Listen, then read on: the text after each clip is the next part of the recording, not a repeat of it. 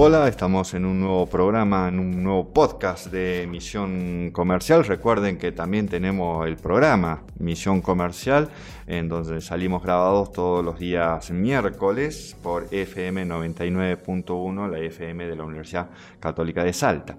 En el programa de hoy me acompaña, como siempre, Federico Jaime. ¿Cómo estás? Muy bien, Martín, ¿cómo estás? Muy bien, muchas gracias. Vamos a hablar sobre las nuevas medidas para el sector agroexportador y agroexportador ¿sí? Eh, y agroindustrial impulsadas por el gobierno. Y esto a partir de algunas noticias publicadas en Bichos de Campo, AgroFi News, en Infoabae, notas de Joaquín Mujica Díaz, en, también el diario Cronista, nota de Lara López Calvo, Agroverdad y Urgente 24. El pasado 30 de septiembre, en un acto realizado en el Museo del Bicentenario, se presentó el proyecto de ley de fomento al desarrollo agroindustrial. Para la redacción del proyecto se llevaron a cabo nueve eh, mesas técnicas en las que participaron los Ministerios de Economía, Desarrollo Productivo, Agricultura, Ganadería y Pesca, el Ministerio de Relaciones Exteriores, la FIP, también eh, participó en las mismas el Consejo Agroindustrial Argentino CAA. En este proyecto se propone agregar valor a los productos para crear empleos y promover inversiones, incrementar las exportaciones de bienes y servicios del sector y aumentar el ingreso de divisas. En la presentación, el presidente Alberto Fernández sostuvo que dicha ley respeta una triple ecología en referencia a la ambiental, la económica para desarrollar exportaciones y la social, que es la que garantiza más trabajo y de mejor calidad en las zonas rurales. Fernández remarcó que esta ley es el resultado de un trabajo que duró más de un año, donde participaron sectores del agro, productores, universidades y científicos. Y continuó diciendo que es el resultado de escucharnos y buscar puntos de encuentro y ver cómo conciliamos intereses. Al momento de hacer uso de la palabra, el ministro de Agricultura, Julián Domínguez, declaró al trigo, al maíz y a la carne bienes culturales de los argentinos por lo que el país no debe quedar desabastecido de los mismos y por esta razón desde el gobierno no descartan intervenciones en los mercados de estos productos. Las palabras de Domínguez, que leyó textualmente el párrafo del discurso que tenía preparado en la presentación del proyecto de ley, fueron La producción agropecuaria es una parte indisoluble de nuestra identidad. El trigo, el maíz y la carne son considerados bienes culturales argentinos y están en el centro de nuestras obligaciones cuidar el interés general y la seguridad alimentaria de los argentinos. Por eso nuestro deber sobre estos parámetros es administrar con inteligencia los saldos exportables de la nación, dejando en claro que desde el gobierno no van a dudar en intervenir las cantidades a exportar de los agroproductos mencionados.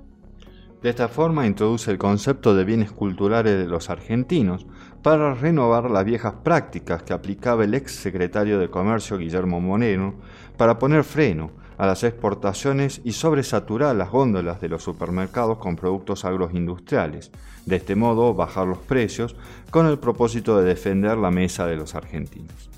Recordemos que en aquel momento se obtuvieron los resultados esperados, logrando mantener precios accesibles, pero a un costo muy alto, donde se perdieron muchos puestos de trabajo. Entre 2010 y 2016 desaparecieron casi 10 millones de cabezas de ganado vacuno.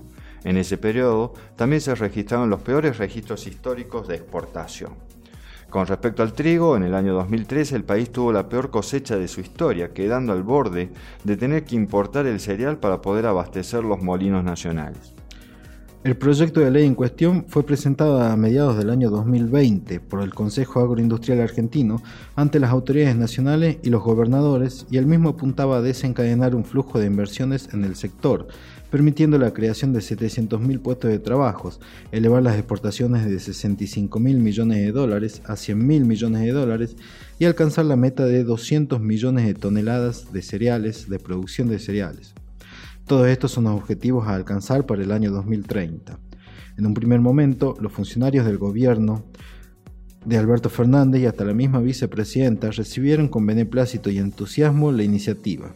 Sin embargo, la misma no prosperó y recién después del 12 de septiembre las autoridades desempolvaron aquel olvidado proyecto de ley y sin siquiera agradecer el aporte de la CAA, Julián Domínguez se apropió del mismo, aduciendo su origen al Plan Estratégico Agropecuario impulsado por él y por Cristina en el año 2010 durante su primera incursión en la cartera agropecuaria.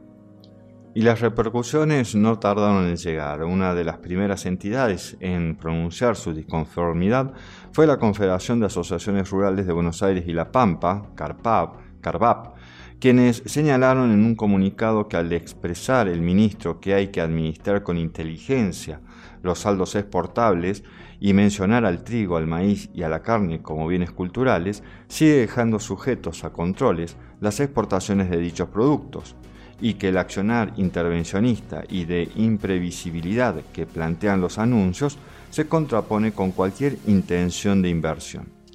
Además, manifestaron que las medidas anunciadas por el ministro en referencia a las exportaciones de carne también fueron acompañadas por expresiones en donde se deja en claro el accionar intervencionista al volver a cuantificar las exportaciones de lo que se produzca en el año 2022, lo que claramente desincentiva y desalienta cualquier inversión ganadera con objetivos de exportación.